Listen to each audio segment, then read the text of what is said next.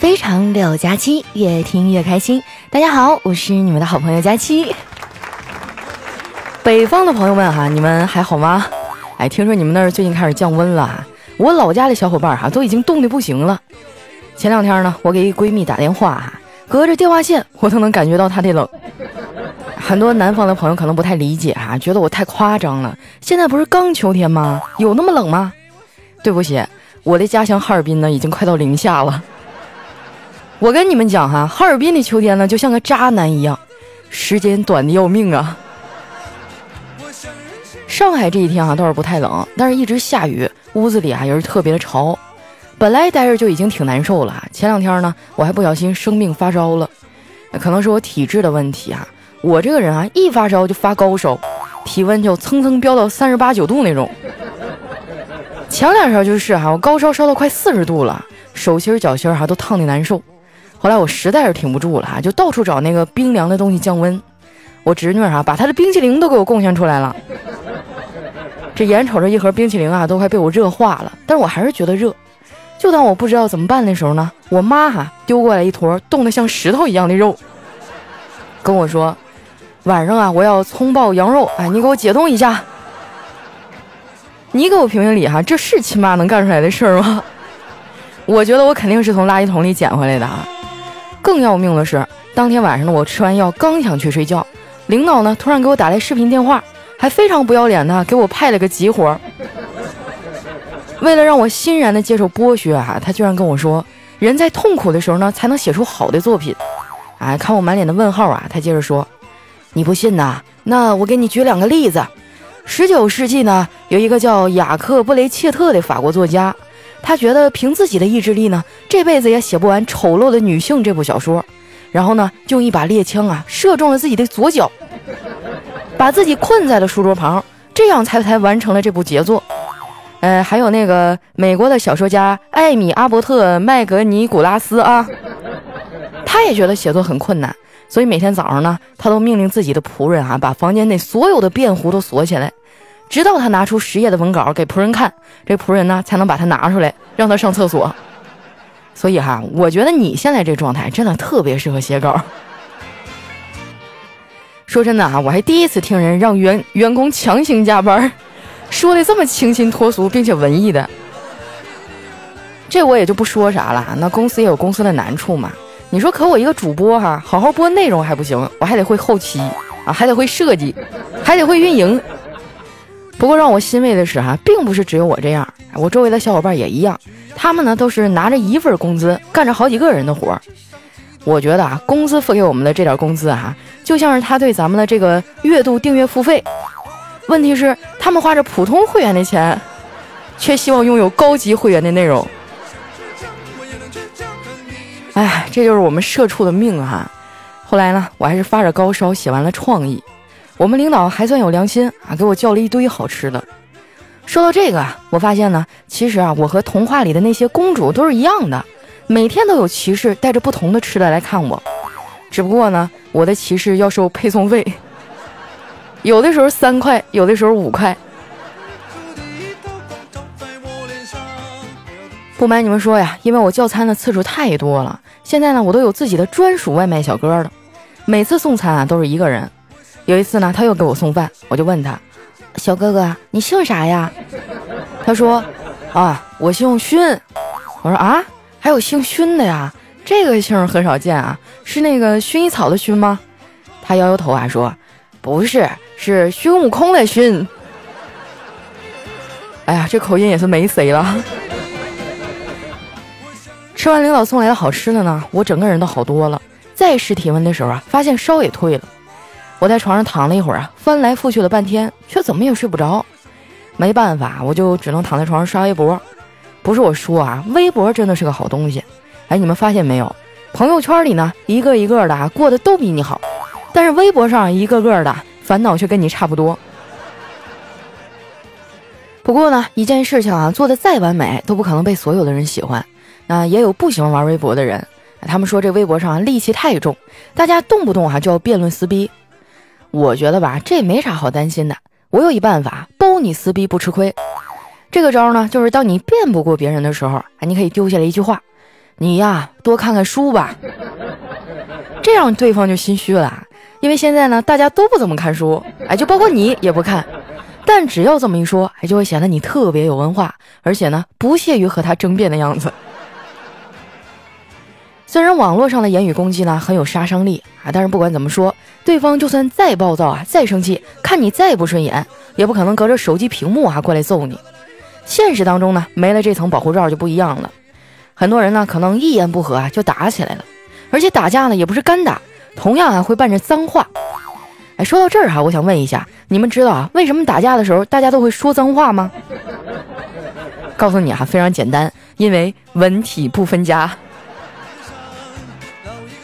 当然了，这也不是绝对的，也有文明的人呢。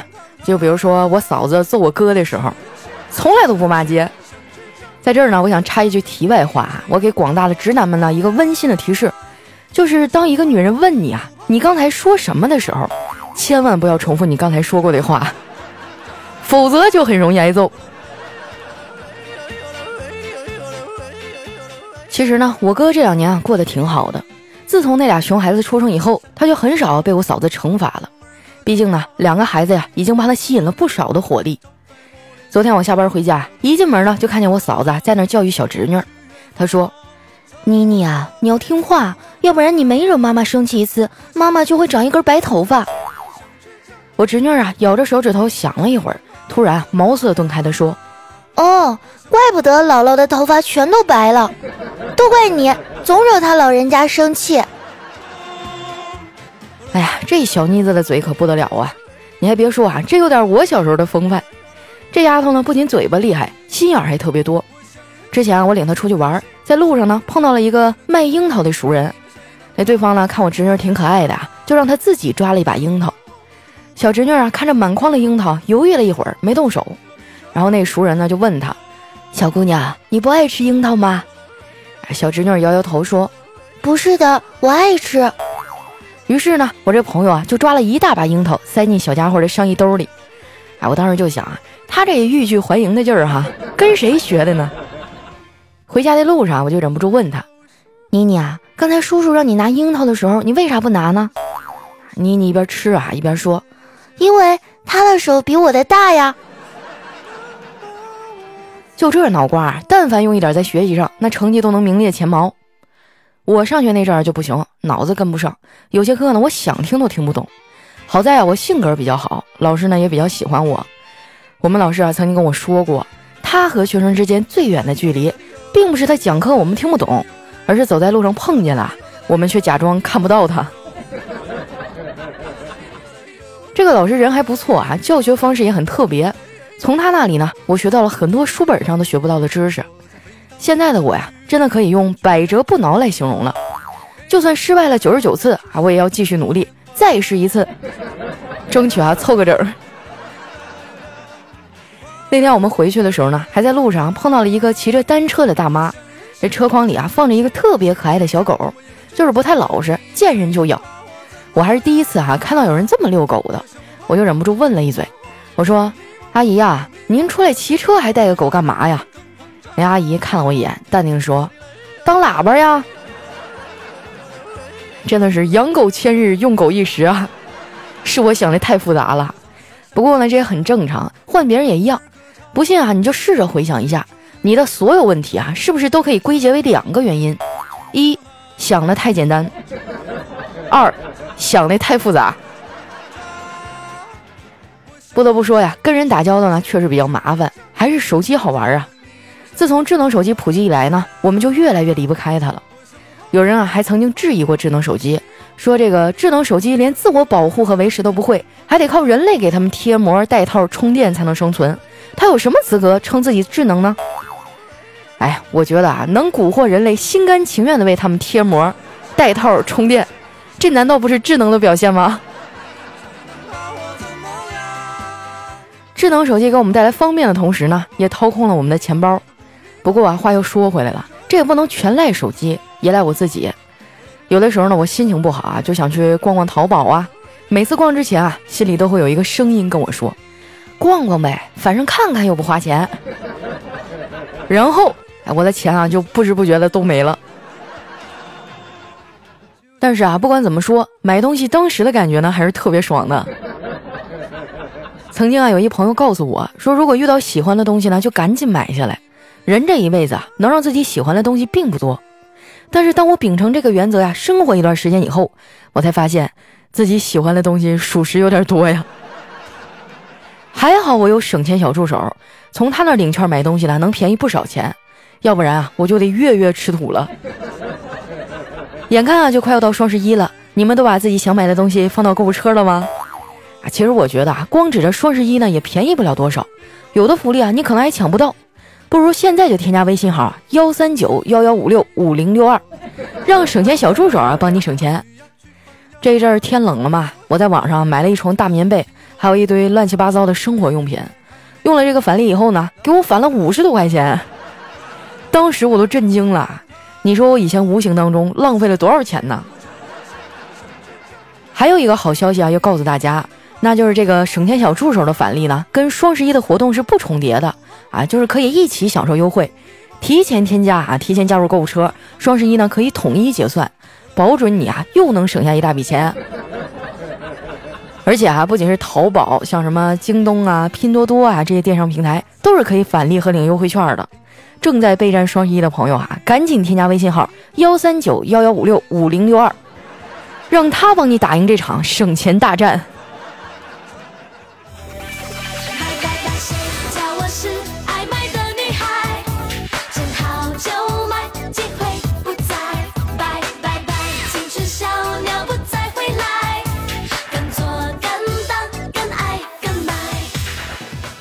哎呀，一首非常老的歌了哈，谁叫我是爱买的女孩呢？也算比较应景了哈。那接下来又到我们留言互动的时间了哈，看一下我们上一期的小伙伴都说了些啥。想要参与互动的朋友呢，记得关注我的新浪微博和公众微信哈，搜索主播佳期。首先呢这位呢叫 D S 家的小白兔。他说失业待在家里两个月了，每天等着佳期更新的节目和小说听，真的好迷茫啊！好想上班，像佳期那么忙，每天都充实自己。可是啊，想要找个好工作真的太难了，又不想随便找个工作混日子。哎，我真是太难了。啊，你别说你了啊，就连我在上海，身边好多朋友都面临这个失业裁员的危险。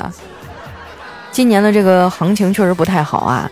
嗯，但是你说你想找一个好工作，那你对好工作的一个衡量标准是什么呢？啊，那你有没有分析过哈？你找不到这样的好工作是什么样的原因呢？是因为呃这个市场的缺口它已经饱和了吗？还是说你个人的这个资质和能力方面可能还需要再进一步的提升呢？遇到问题解决问题嘛，对不对？你看一下自己差在哪儿，然后努力弥补一下就可以了。啊，还有呢，我觉得想找一个好工作这事儿呢，一点毛病都没有。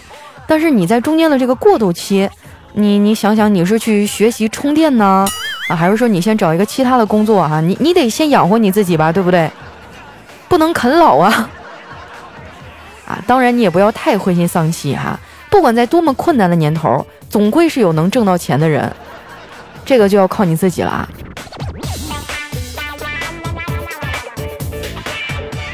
下面呢叫二六八九零九五二，他说加七啊，加上丸子，加小黑，加郭德纲，加于谦儿，就等于我的快乐源泉。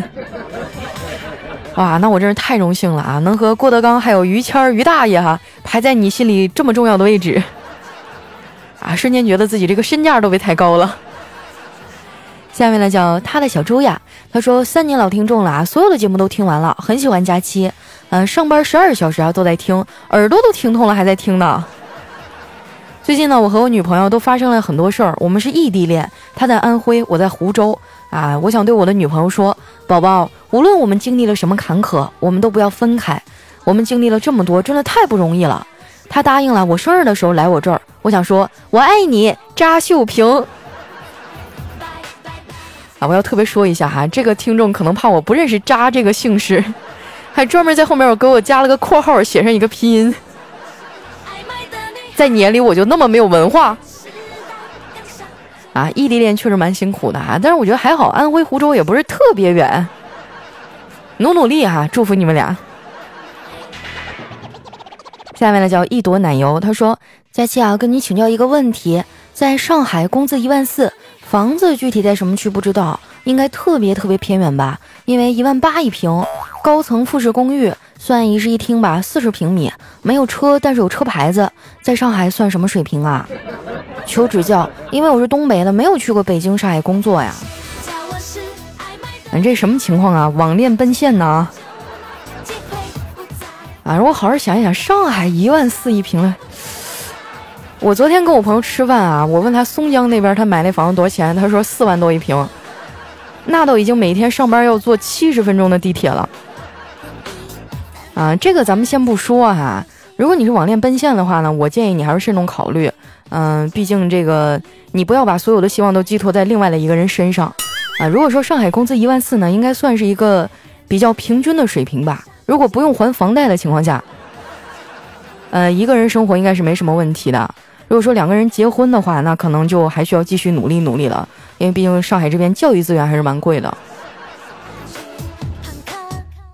来看一下下一位哈，叫瞅你漂亮。他说，据世界科学家研究表明啊，一个男人挣钱、洗衣、做饭、干家务，体贴呵护自己的老婆，那你的老婆呢就会脾气好、皮肤好、心态好、身体好，不长斑、不长痘。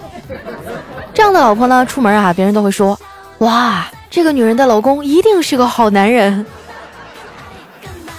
啊！那我觉得男人太难了啊！你看，又要挣钱，还得洗衣服、做家务啊，然后还有时间呢去呵护自己的老婆，有精力去哄她开心。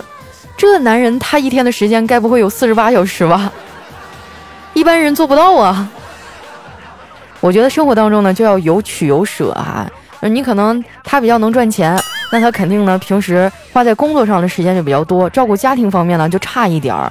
如果他更多的是照顾家庭呢，那可能工作方面啊就比较朝九晚五啊，比较稳定啊。你也甭指望着他能在外面什么，嗯，干出多大的事业来啊。如果你什么都想要的话，那我觉得你这个男人只能上偶像剧里面找了。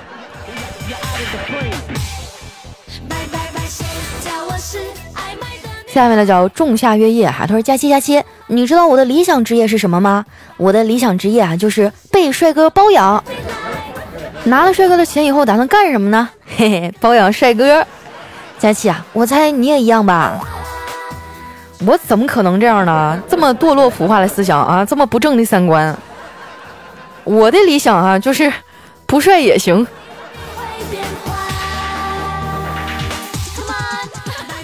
下面呢叫佳期，你是我的小仙女。她说，嗯，我的家呢在湖南衡阳，家里呢有一套四百六十平的五层复式，还有一套二百八十平的复式小楼，最后呢有一套一百零四平的平层。家里呢还有一个三百万的店和一个华园三百多平的商楼还未装修完。家里呢，我爸开奥迪 A 六啊，嗯，我哥呢开电动哥斯拉特斯拉，不好意思，一下穿越到那个怪兽那里去了哈。啊，我哥在长沙开一家分公司，今年十一月上市。我哥一米七八，年轻有为，很帅，今年二十二岁。我哥对异性的要求不高，只要三观相合，对我好，对我爸妈好就行。你要不要试一试啊？哎，我倒是很想试，但是你哥才二十二岁，我这种九三年的小姐姐不太合适啊。希望他早日找到一个像我这样优秀而漂亮的女朋友。下面呢叫金华福梦生哈，他说佳期，你说九十斤的铁块和九十斤的女人哪个比较重呢？你们一定会说一样重，错，是女人重，因为女人会撒谎。不信啊，佳期你就说说你多重？我一百三呢，我一直都很坦诚。啊，主要是今年呢一直在看这个粉丝线下见面会，我觉得我这个体重说的要太飘了的话，早晚要被你们发现。我还不如就坦诚一点。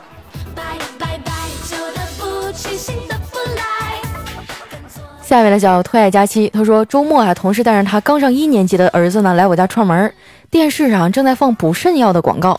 这男的扶着腰，一脸痛苦。这女的关心的问：“是不是肾透支了？”同事家小孩一脸鄙视的说：“透没透支，你心里没点逼数啊？”哇，现在的小孩懂得好多呀。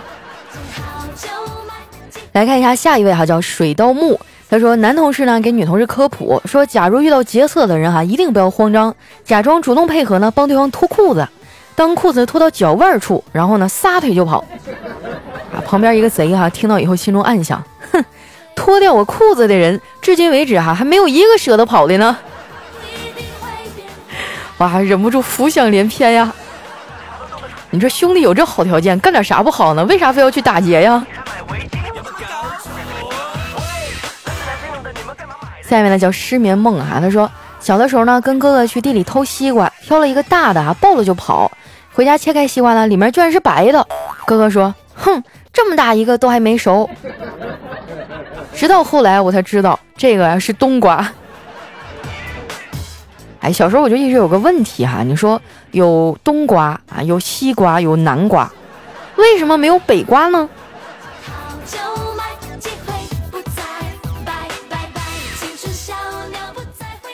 下面呢叫梁生，他说刚出苹果四 S 的时候呢，我让妈妈给我买，我妈说，嗯，要不我给你买个苹果十一呗？你这一天天的，啊，然后现在我就想，妈，你什么时候给我买呀？啊，你妈说你等着吧，等到这苹果二十出来再说。下面呢叫杨柳依依哈，他说不论啊他在微博上发什么，都有个人评论，因为你丑，然后他很郁闷，就回复道，你没见过，你凭什么说我丑啊？那个人说。单身狗都丑，他反驳啊说放屁，我同桌也单身，又帅又聪明，就算老子是个男人啊，看到他都忍不住心颤。刚回复完，边上就传来 噗嗤一声笑，他扭头啊就看到同桌握着手机趴在桌上，肩膀微微颤抖。啊，所以呢，后来呢，好想看看后来发生了什么呀。来看一下下一位啊，叫一夜鸢尾哈，他说有一个偏僻的小山村哈，来了一辆摩托车，哎，村民们呢从没有见过这么奇怪的家伙，他们就围着他观察着、抚摸着、议论着。这时呢，村里最有见识的人来了，他围着这个摩托车啊转了好长的一段时间，然后弯下腰，用手哈抓住排气管说：“嘿，这家伙是个公的。”啊，说到这排气管啊，我小的时候坐我爸的摩托。腿还被排气管烫出了老大一个泡，现在还有疤呢。从那以后，我就再也不喜欢摩托车了。下一位呢叫冰天雪地啊，他说十七年前读高一，我刚买了一张一百块钱的电话卡，朋友说呢借来打个电话。第二天呢我找他要，他说金额已经用完了，然后就没有然后了。我打电话跟我爸吐槽，问怎么办，他说再买一张。我无言以对，又茅塞顿开。凡是可以替代的，都是不值得伤脑筋的。电话卡是，朋友也是。哇，十七年前你读高一，那个时候你就能买得起一百块钱的电话卡了。啊，看样子能有这样的这个前瞻性的教育哈，也是一个非常不错的家庭了。来看一下我们的下一位啊，叫九九四四四七六九。然后说实话啊，最怕登场的车了，刹车灯晃眼，远光灯刺眼。今天一辆 A 八哈跟在我后头，那远光灯照的我哈都开不了车，我就停车哈把它截停了。一问哈，人家开的是近光。我们俩人研究了半天啊，那大哥忽然激动地说：“哎妈，兄弟，我知道了，是你的布加迪底盘太低了。”这一波逼装的哈，我只能给你八十八分，剩下那十二分要留给交警。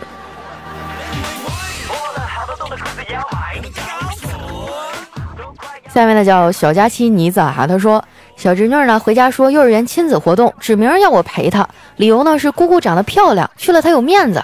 哇，说的我心里暖暖的，暗自窃喜。